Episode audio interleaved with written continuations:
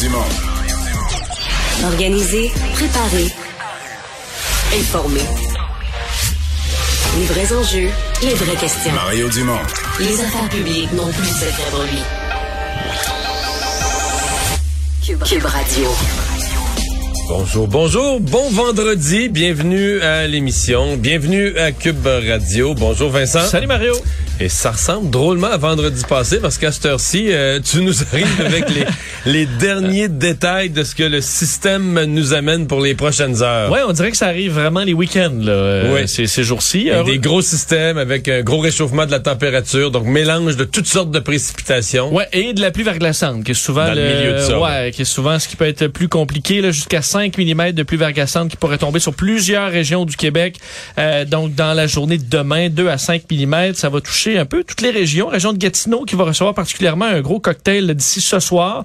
Ensuite, ça va se tasser vers l'est avec euh, beaucoup de pluie, des rafales, hein. entre autres dans la journée, il y aura des vents là, jusqu'à 70, même 80 km heure un peu partout, entre autres au nord euh, du, du fleuve Saint-Laurent, des pannes d'électricité qui pourraient donc survenir. Alors, un beau cocktail Mais encore plus une au fois. nord, c'est de la neige. Là. Ouais. Ça, c'est un terrain montagneux. Plus au nord, là, on va Il y a- avoir une bonne... euh, Il y a des quantités encore de neige euh, dans ces secteurs-là. Alors, euh, ben, surveillez les euh, différents bulletins et il faudra euh, faire attention sur euh, sur les routes. Je sais pas si euh, on approche des des, euh, des week-ends plus achalandés. je voyais qu'après ça, puis là je parle pas, je parle pas des régions plus au nord ou plus à l'est, mais pour le, le grand Montréal, le centre et le sud du Québec.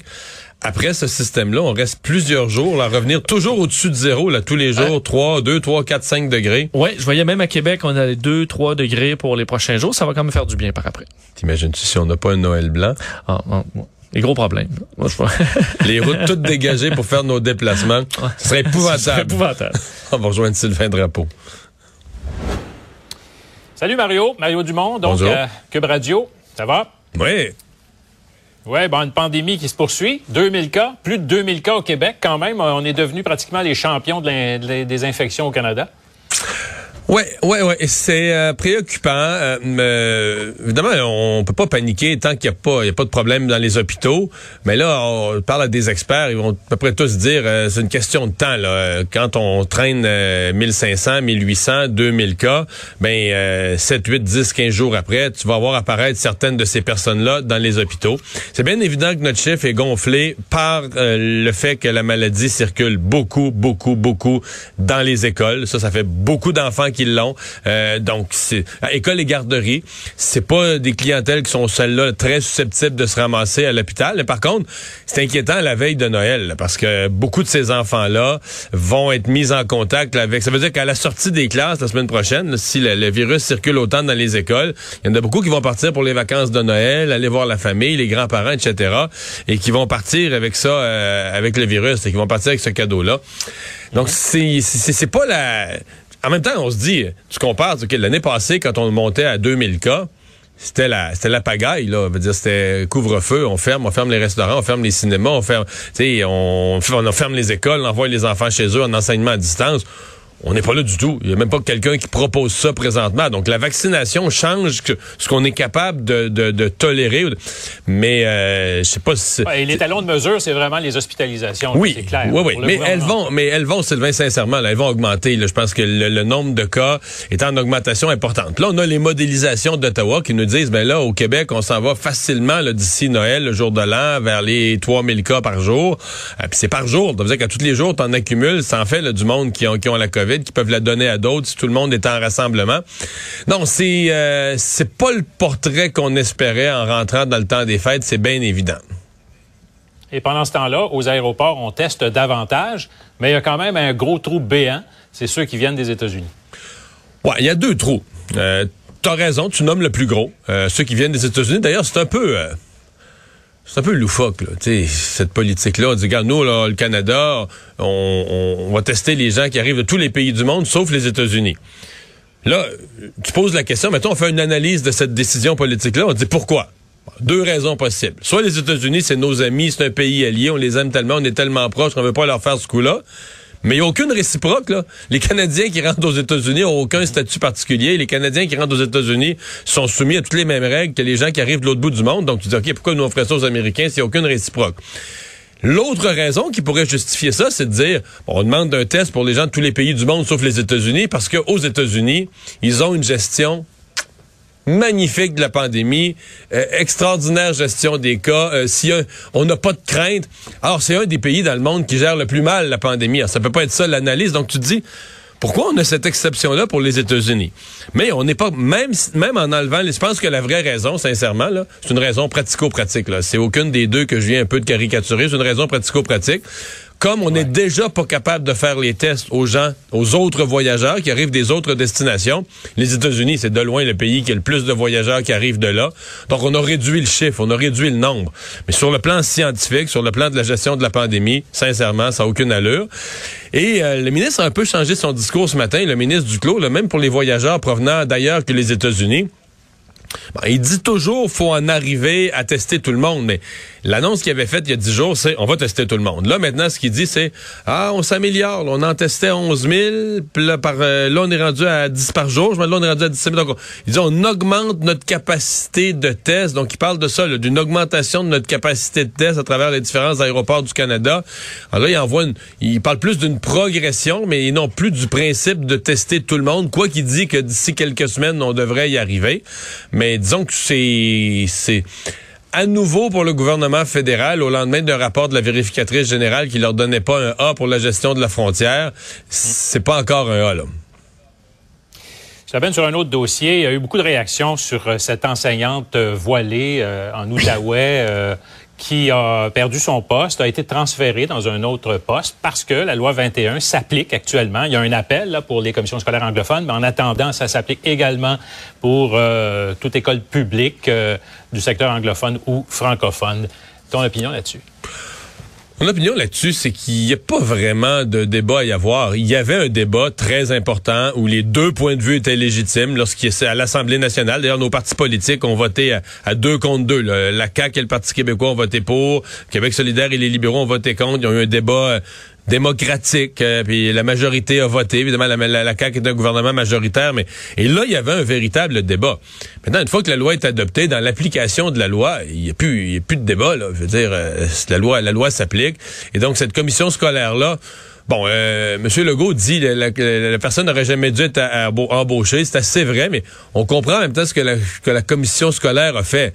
Elle a un peu anticipé sur la décision du tribunal. Elle s'est dit, ouais, là, on a une première décision d'un tribunal. D'après moi, on va gagner l'autre. Ça fait qu'on va l'embaucher puis on va être correct. Je pense pas qu'une institution publique peut agir comme ça en se disant, ben là, je suis pas tout à fait conforme à la loi, mais d'après moi, devant le tribunal, ça va être correct, ça va nous rendre conforme. Je veux dire, tu dois attendre une décision. Une organisation comme une commission scolaire euh, doit s'assurer d'être conforme aux lois et peut pas anticiper ou espérer qu'un jugement va y donner raison puis va venir euh, couvrir. Euh, c'est pas permis d'enseigner avec un signe religieux d'aucune religion. Et voilà, c'est ça l'affaire. Maintenant, c'est surtout au Québec, là, ça n'a pas brassé grand, grand chose. Euh, c'est plus au Canada anglais, là, où c'est, parti. Canada anglais, oui. Oh, Au Canada anglais, c'est l'occasion de faire le procès du Québec. Et le plus mal pris avec ça, parce que dans le parti de M. Trudeau, il y a une espèce d'unanimité contre la loi 21. Mais euh, chez Erin O'Toole, il y a au moins un député qui est quasiment après l'affaire du, du, tapage, du bruit, par claquer la porte. Parce que M. O'Toole a toujours dit on va respecter la volonté de l'Assemblée nationale, mais c'est pas, c'est pas, ça fait pas l'unanimité chez lui, là. Bon, parlons de, politique. Euh, en terminant, les bilans de session, là, c'est terminé la session parlementaire euh, avant les fêtes. On reprend au mois de février, début février, 1er février. Euh, bilan, ton bilan de la session parlementaire? Ben, mon bilan, c'est que les partis d'opposition ont certainement euh, réussi à installer, euh, parce que tu sais, tu, tu répètes une question, tu répètes une question, ont installé un, doute ou l'idée que dans la gestion de la pandémie, dans les CHSLD, euh, tout le monde savait que ça avait été une horreur, là, mais que qu'il y a eu quelque chose de pas bien géré, que le gouvernement avait eu certains avertissements et que ils ont ils ont pas vu. Bon, est-ce qu'ils ont réussi à convaincre le public, par exemple, que ça prendrait une commission d'enquête qui durerait des années, tout ça? Ça, moi, je demeure sceptique. Je ne pense pas que c'est ce que le public souhaite, sincèrement. Mais c'est pas nécessairement ce que l'opposition voulait non plus. Je pense qu'ils savent qu'ils auront, que ça se tiendra pas. Parce qu'ils voulaient installer l'idée que le gouvernement est, sur la défensive sur cette question-là. Dans les deux bilans ce matin euh, de Paul Saint-Pierre Plamondon et euh, Gabriel Nadeau-Dubois, évidemment, c'est on est dans, on est dans l'optimisme. Les écouter parler, c'est l'un et l'autre. C'est, eux qui ont, qui mené toute la session. Euh, je veux dire, ça reste des partis d'opposition qui ont fait leur possible, qui ont fait des bons coups et des moins bons coups. Si je me permets une remarque sur chacun, euh, moi je pense que euh, Gabriel Nadeau-Dubois a été capable de s'installer solidement. Euh, il a été moins bon à partir du moment où tous les analystes comme moi, on a dit qu'il était bon. Euh, il s'est cru un petit peu, là. Puis il est devenu beaucoup plus démagogue. Les deux, trois dernières semaines de session, euh, il est devenu un peu plus démagogue, euh, semble, semble se croire et se prendre au sérieux un peu. Je pense que ça le sert pas bien. C'est un gars qui a énormément de talent. Je pense que ça le sert pas bien. Euh, puis ce matin, il était fier de ses débats avec François Legault et tout ça. Mais tu sais, l'aiguille des sondages du Québec solidaire a pas assez bougé là, pour qu'on commence à... Je pense qu'on peut, on peut rester humble et faire son travail. Du côté du Parti québécois, on, est, on est en mode survie. Là. On est en mode exister, survivre, faire entendre sa voix. Et je retiens une chose euh, du PQ, c'est que c'est clair que la stratégie de Paul Saint-Pierre Plamondon, il veut beaucoup, beaucoup s'appuyer sur les nouvelles candidatures. Là. Bien plus que sur son bilan de session. Il veut montrer la relance du PQ, sur sa capacité de recruter de nouveaux candidats. Tout à l'heure, il a annoncé euh, l'avocat Stephen Enfield là, dans Masson. Euh, il est fier de son, son candidat pour l'élection partielle dans Marie-Victorin, Pierre Nantel, etc. c'est quelque chose sur lequel il veut miser, montrer, regarde, le PQ, on n'est pas mort, là. On recrute des gens de talent, des gens dynamiques, des gens de la nouvelle génération qui veulent faire de la politique. Ils embarquent dans le, bateau du PQ. Bon, et puis euh, François Legault, qui euh, évidemment défend euh, son, bilan, sa gestion de la pandémie, et voudrait aussi donc prendre des résolutions. Écoute ce qu'il disait un peu plus tôt. Je m'excuse parfois d'avoir été un peu raide. Faut pas se fâcher. Je pense pas que c'est de l'arrogance, là. Je suis un être humain. Ça me choque des fois d'entendre des choses qui sont pas exactes. Et puis, euh, bon. Mais il faut que je sois plus zen. Mauvais coup, ben, euh, peut-être que je me choque trop vite quand euh, Gabriel Nadeau-Dubois dit des faussetés. Il faudrait que j'accepte qu'il continue de dire puis d'écrire des faussetés. Bon, demi-résolution, disons-le, pour la prochaine. Mais c'est pas session. vrai, ça. C'est pas une vraie résolution, ça, Sylvain. Parce que c'est pas accidentel qui se choque contre Gabriel Nadeau-Dubois. Je crois pas ça pas en tout. Moi, je pense que c'est une stratégie de François Legault, que ça fait bien son affaire politiquement d'être en polarisation avec Québec solidaire plutôt qu'avec le PQ ou les libéraux. Puis je pense qu'il le fait exprès. Fait que moi, j'accepte pas ça comme étant une résolution, parce que je pense pas que c'est un défaut. Je pense que c'est une stratégie. Ben, il le fait depuis un certain temps déjà. Ces Ouais, attaques sont beaucoup plus euh, cernées euh, envers euh, Québec solidaire qu'envers euh, l'opposition officielle, les libéraux. Mais je plaide que clair. ce n'est pas accidentel. Merci, Mario. Salut.